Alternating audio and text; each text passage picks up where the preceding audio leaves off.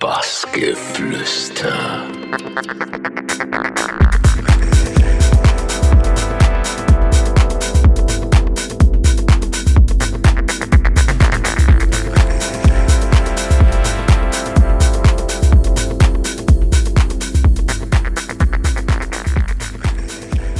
Ihr hört Bassgeflüster und ich bin der Zocki.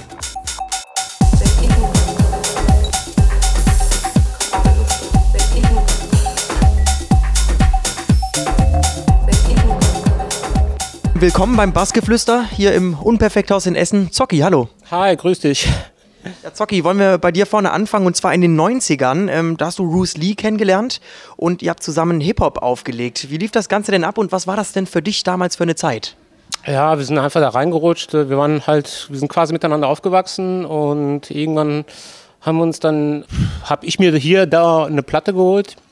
Der Roos hat ja schon vorher aufgelegt, beziehungsweise was heißt aufgelegt, der war halt als MC Roos unterwegs, aber konnte halt parallel auch auflegen. Ja, irgendwann haben wir uns, äh, kam es dann dazu, dass wir ein paar Mal zusammen aufgelegt haben und ja, und dann ist das einfach entscheidend. Ne? Dann, früher hieß es ja noch Exilla und Roos, MC Roos. Das war unsere Hip-Hop-Zeit und ja, dann sind wir halt in der Hip-Hop-Szene durch die Landschaft getourt. Wenn du das jetzt mal so Revue passieren lässt, gibt es da konkrete Unterschiede in, in, in der Clublandschaft zwischen Hip-Hop-Auflegen und ähm, jetzt auch eher die, so die hausigere und technoidere Richtung, die du machst?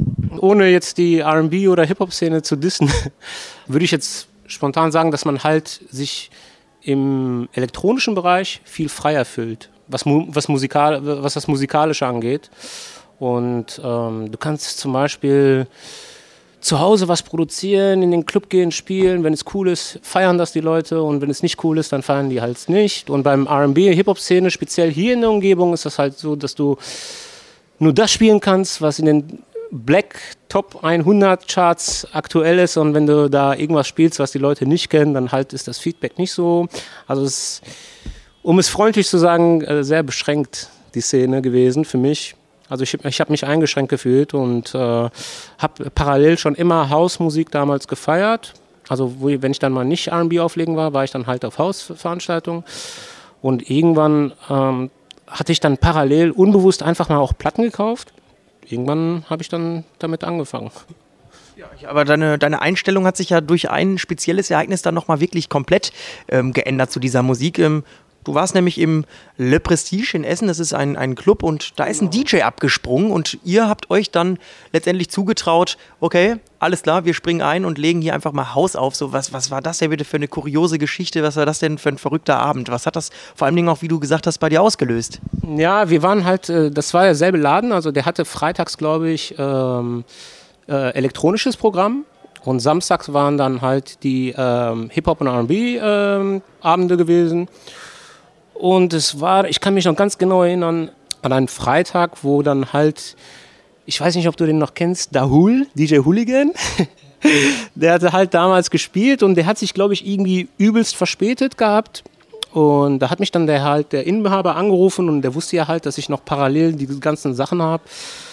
Und hat mich dann gefragt, hey, komm, ähm, ich erreiche niemanden, äh, äh, weil das war irgendwie 23 Uhr, sollte der Laden aufgemacht werden und war schon übelste Schlange. Und er hat auch irgendwie auf, auf die Schnelle keinen anderen bekommen. Und dann hat er mich einfach angerufen und meinte, hey Sammy, wie sieht's aus? Äh, ich habe hier Stress. Dahul hat sich übelst verspätet. Du hast auch noch so ein paar Platten, kannst du mal eine Stunde übernehmen. Boah, ich habe echt mit mir so gerungen, habe mir gedacht, boah, nee, traust du jetzt jetzt zu und so? Ja, und dann habe ich das einfach irgendwie gemacht. Und ähm, ja, das war dann sozusagen der Startschuss von allem.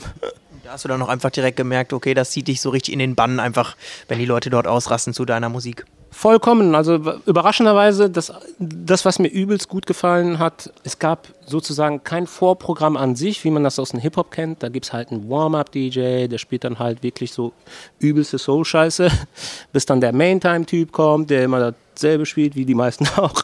Und äh, das war dann gar nicht so. Ich habe halt die, ich habe aufgebaut, die haben den Laden eröffnet und habe die ersten drei Platten gespielt und dann war die Tanzfläche schon voll. Ne?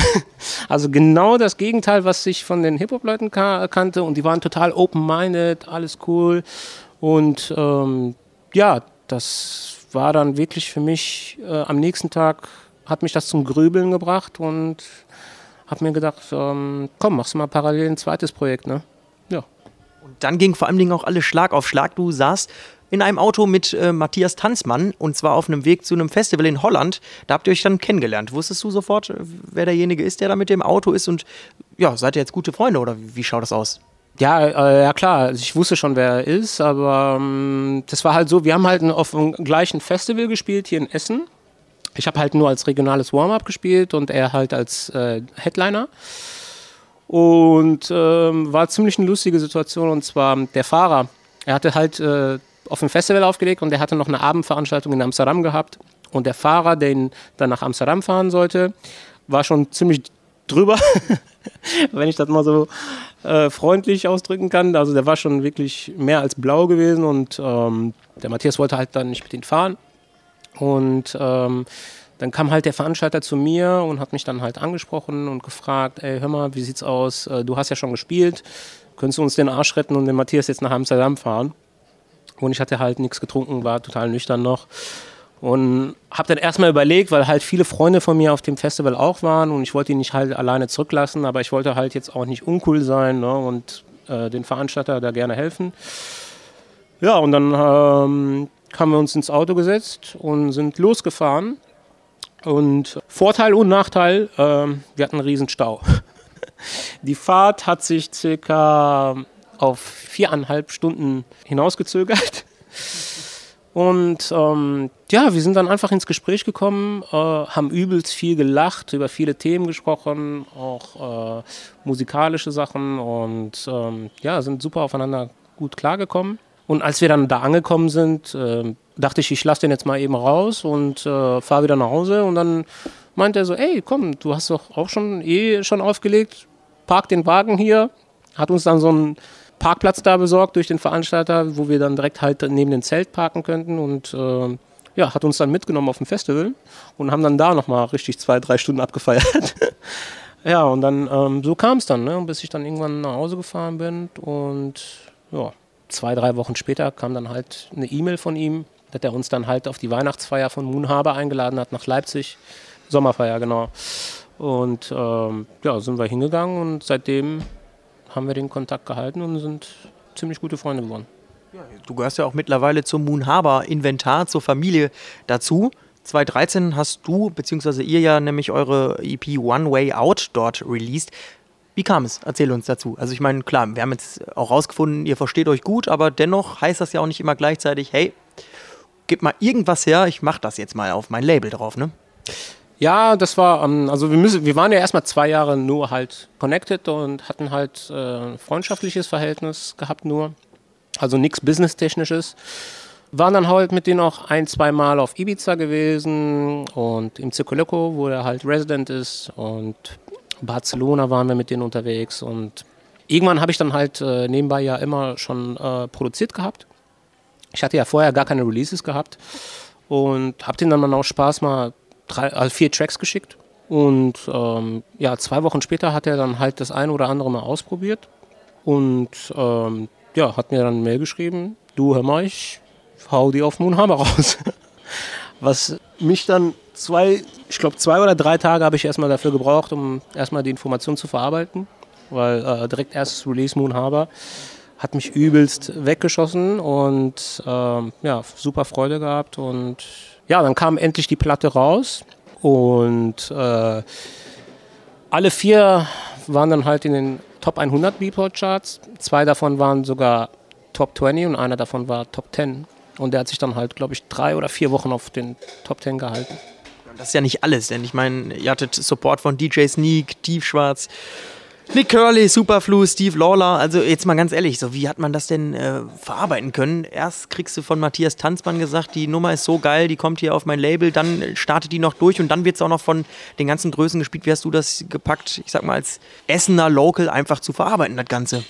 Ich kann mich jetzt nicht mehr, also ich war wahrscheinlich über emotional gewesen damals, aber ich kann mich jetzt gerade auch nicht mehr so erinnern, wie ich damals wirklich äh, halt das so verarbeitet habe. Aber ähm, das war eine übelste Motivation für mich um noch mehr Energie, noch mehr Leistung halt in das Zorki und Bruce Lee Projekt zu stecken und äh, habe das halt als Motivation genommen und äh, ja, hat mich übelst äh, gepusht, die ganze Sache. Also auch die, der Erfolg der ersten Platte.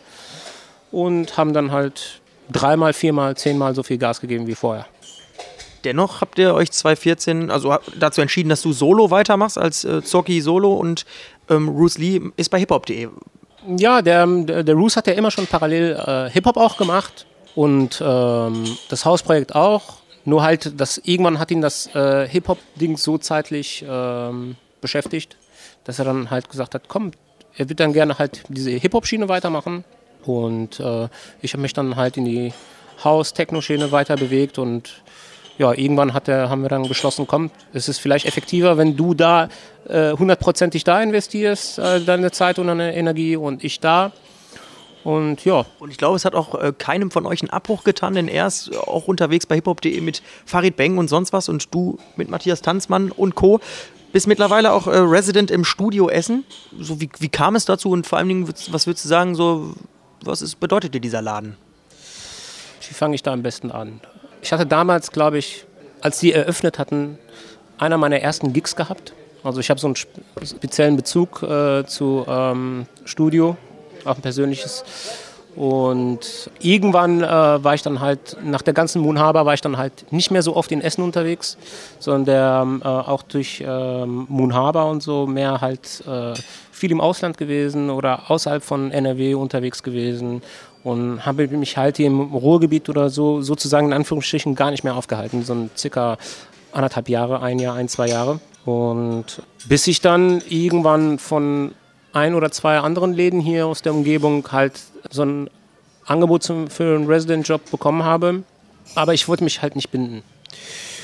Und ich habe dann halt einmal äh, nochmal, äh, hatten wir so ein halt so ein Times Artist Showcase gehabt im, durch das Studio Club, wo Una, Technasia und ich dann gebucht waren für das Showcase. Und ähm, da war ich dann irgendwie nach drei Jahren wieder mal im Studio. Und der ganze Abend war dann so cool, mit den Inhabern, mit den Betreibern, mit, den mit das Personal, mit allem drum und dran, dass wir dann halt übelsten Spaß hatten. Und ähm, zwei Wochen später habe ich dann das Angebot von den Jungs bekommen, ob ich da gerne spielen würde. Und für mich persönlich immer noch, also seit ich Resident da bin, bis heute ist für mich das der Laden in Westdeutschland mit der besten Anlage, die man weit und breit hören kann. Das, also die Soundanlage und natürlich auch das Publikum waren für mich ausschlaggebend, dass ich sofort, ohne viel drüber nachzudenken, für den Resident-Job zugesagt habe. Deshalb hast du deine Eventreihe dann auch Deep in You heißt sie, ähm, dort unter anderem auch geparkt, nehme ich mal so an, ja? Also vielleicht magst du da auch noch mal kurz zu sagen, was ist das überhaupt für ein Event? Ja, ich habe mich dann halt irgendwie irgendwann musikalisch ein bisschen, äh, wollte ich mich weiterentwickeln, hatte dann halt nicht mehr große Lust gehabt auf diese ohne jetzt irgendjemand zu beleidigen, was ich, was ich selber auch gespielt habe, muss ich sagen, also diese Top 100 Beatport-Zeug und habe dann halt mich ein bisschen versucht selber zu finden und ähm, habe mich dann halt, erstmal bin ich komplett umgestiegen auf Vinyl. Das hat aber keinen musikalischen oder keinen Grund äh, vom Musik her, sondern einfach den Grund, weil ich irgendwann leider sagen muss, mit dem ganzen Digitalzeug äh, den Bezug zur Musik verloren hatte und auch den Spaß. Und ähm, ja, das war dann halt äh, der Grund, warum ich dann auf Vinyl umgestiegen bin und ja. Was auch so eine Inspirationsquelle für dich war, war deine erste Platte, haben wir gelesen, ne? von Amand van Helden. So, hast du die noch und was hat die so bei dir denn wirklich bewirkt? Das war, das war, boah, ich kann mich nicht mehr an den Titel erinnern. Aber ich glaube, die erste Auskopplung hatte ich mir geholt. Ähm, you Don't Know Me von Amand van Helden. Und ich habe die, glaube ich, damals tot gehört. Und ähm, das war eigentlich die erste Platte, die mich wirklich dazu inspiriert hat, mehr diese elektronische Schiene zu hören. Ich habe die Platte immer noch, aber die ist halt äh, ziemlich verrauscht und kaputt, aber ich, ich werde die nicht verkaufen, ich werde die nicht verschenken, ich werde die immer bei mir zu Hause aufbewahren und ich habe mir schon bei Discogs, glaube ich, mal angeschaut, ob ich die eventuell nochmal bekomme. Einfach nur so, damit ich die dann halt als Erinnerungsstück immer bei mir haben werde. Ja, die ist ja auch schuld daran, dass es bei dir eigentlich so gut läuft, weil damit fing ja vieles an. Wollen wir dennoch den Bogen mal zurückspannen zu der Veranstaltungsreihe Deep in You? Also da habt ihr jetzt. Sind wir ja, da sind wir ja komplett Richtig, genau. Ja. Aber du hattest da so einen perfekten Übergang gemacht. Mhm. Vielleicht äh, nochmal ganz kurz zusammengefasst, ähm, Kon Konzept, worum geht's? Es geht darum, dass wir, dass wir halt äh, Künstler buchen, die wirklich underground sind. Also nicht mehr dieses Overground, was halt in vielen, bei vielen Konzepten verwendet wird, sondern halt wirklich Namen, die ähm, halt jeden DJ oder Produzenten etwas sagt, aber halt die große Masse, die, die Leute nicht kennt und ähm, gibt es halt so gut wie gar nicht in der Umgebung und ähm, das war dann halt der Startschuss und die Idee, ähm, die Deep in You zu machen. Ich habe mich dann halt mit meinem Partner Gevo Aqua zusammengesetzt und ähm, haben dann man halt, äh, der halt auch übrigens äh, auch DJ ist und äh, coole Musik spielt und ähm, ja, haben wir uns dann halt hingesetzt haben dann halt ein paar Ideen gesprochen. Es ist alles in, innerhalb von einer Woche passiert. Wir haben halt äh, eine Skizze gemacht äh, zum Logo, äh, Ideen gehabt zum Namen, wie wir es alles nennen können. Haben uns dann halt auch mit den Leuten vom Studio zusammengesetzt, mit dem Betreiber, haben denen das vorgeschlagen. Und ich muss äh, auf jeden Fall äh, mich nochmal hier jetzt nochmal bei den Leuten von Studio und bei, bei den Betreibern äh, bedanken, ähm, dass die das ermöglicht haben, dass die an uns geglaubt haben, weil die halt ohne viel Diskussion einfach gesagt haben, machen wir. Also die unterstützt, die haben mich da total hundertprozentig unterstützt und ohne die hätte es die Reihe dann auch nicht gegeben. Ihr habt jetzt quasi auch expandiert. Köln stand jetzt auf der Reihe. So, wie weit habt ihr denn jetzt noch wirklich vor oder wo soll es denn hingehen, die Reise mit eurer Eventreihe? Ja, wir hatten, also wir, wir hatten jetzt nicht großartig äh, ein Ziel vor Augen gehabt als große Veranstalter, einen Durchbruch, sondern wir wollten halt einfach mal hier und da eine Party machen, wo halt komplett das passiert musikalisch, was wir, was wir mögen halt. Und äh, dann hatten wir halt für die erste Veranstaltung Schonki gebucht. Alle, also eh meine Wenigkeit, mein Partner Gevo und äh, auch die Betreiber, wir hatten halt ein mulmiges Gefühl bei der Sache. Wir hatten halt Schonki ähm, für die erste Veranstaltung, das ist ein Member von Apollonia ja, als an dem Abend dann halt wir die Pforten eröffnet haben, wurden wir dann einfach überrannt. Wir, hatten, wir mussten dann auch gegen 1 Uhr morgens feststellen, dass wir nicht so viel Wechselgeld hatten, wie erhofft. Was den Gevo dann dazu bewegt hat, äh, in die obere Spielhalle zu laufen und nochmal äh, Kleingeld zu organisieren. Mit äh, viel, viel Mühe. Und ähm, ja, wir hatten dann, glaube ich, knapp 700, 800 Leute gehabt. Und ich habe eigentlich mit 300 Leuten gerechnet und hätte mich dann auch mit 300 zufrieden gegeben, aber wir haben das, wir hatten einfach mal 700, 800 Leute gehabt und hat alles dann weggesprengt, was wir da erwartet haben. Und dann kam es halt dazu, dass wir die zweite, die dritte, die vierte gemacht haben und wir haben dann halt gemerkt, dass sich in dem Studiokreis speziell um das Format Deep in You so ein eigener Fankreis langsam aufgebaut hat. Und das wollten wir dann halt einfach nicht aufgeben und zerstören und haben dann halt äh, so einen Rhythmus von zwei Monate eingeführt im Studio, wo wir dann halt da die Veranstaltung machen und irgendwann hatten wir dann halt, habe ich dann halt einen Kontakt gehabt zum Heinz Gaul, zum Herrn, den lieben Felix, äh, wo ich dann mit ihm mal drüber gesprochen habe und auch über die Bookinglage zwischendurch und äh, wir dann gesagt haben, hey komm, lass uns dann mal vielleicht mal auch in Köln versuchen. Und das war, die Veranstaltung war halt jetzt einen Tag nach Heiligabend wieder dasselbe. Wir haben eigentlich mit viel weniger gerechnet und hatten beide Hallen super voll gehabt. Also die zweite Halle hatten wir noch eine Partnerveranstaltung mit den Leuten, mit den zwei Mädels von CERT. Die machen halt ein bisschen Technoida, Ostgut Sound und äh, die haben dann halt Someone gehabt von Ostgut, Bergheim Resident. Und die haben die zweite Area übernommen. Wir haben die Main-Halle gemacht und hatten übelste Party, übelste After und übelsten Kater auch genug Wechselgeld gehabt? Diesmal ja. Diesmal ja, ja. Wir waren vorbereitet, auch wegen den Feiertagen hatten wir diesmal genug Wechselgeld, ja. Ja, und dann gibt es ja auch Sachen, ähm, außer um dein Event kümmern sich ja auch Leute um dich, also um deine Abwicklung von Bookings, die Time Artists Agency, würde ich jetzt mal sagen. Wie genau bist du dort wieder hingekommen und wie wichtig ist es dir auch wirklich, dass du jemanden hast, der dir da an der Seite steht und äh, solche Dinge abwickelt? Ich muss erstmal vor eins vorab sagen, Times Artist das hieß früher Moonhaber Bookings. Das war alles aus einem Hause. Nur irgendwann haben die das dann halt, ähm, wo ich dann halt äh, meinen zweiten Release hatte und äh, bin dann super familiär geworden mit der ganzen Moonhaber-Truppe und habe dann dann halt vom André, das ist unser Labelmanager, das Angebot bekommen, mit in die Agentur aufgenommen zu werden. Und ähm, klar, ich habe ja davor keine Agentur gehabt, habe dann halt direkt zugesagt. Und äh, in dieser Szene, was ich noch sagen wollte, in, in dieser Szene wechseln halt ähm, DJs, Agenturen, nicht alle, aber viele wie Unterwäsche und mh, das kam für mich niemals in Frage, weil erstens, ich habe halt einen coolen Booker, der Jan und ähm, auch das ganze Team, ich fühle mich einfach wohl und ich kann mir auch gar nicht vorstellen, so in eine andere Agentur zu wechseln. Kann sein, dass ich vielleicht in, der, in Zukunft, wenn mal irgendwas anfällt, vielleicht für außerhalb von Europa, äh, USA, Asien oder sowas, äh, vielleicht eine andere Agentur, eine Partneragentur nehme.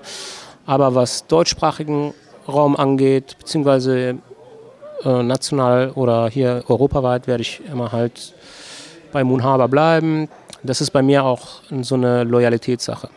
Weil ähm, die haben mir halt damals die Pforten geöffnet und ähm, haben alles ermöglicht, was ich halt jetzt aktuell bin.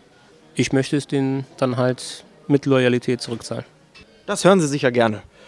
Kommen wir nochmal ähm, so Richtung Ende des Interviews nochmal auf ähm, deine musikalische Seite zu sprechen, auf Dissonanz. Ähm, das war jetzt deine neue EP, die vor ein paar Tagen rauskam. Was kannst du uns darüber sagen?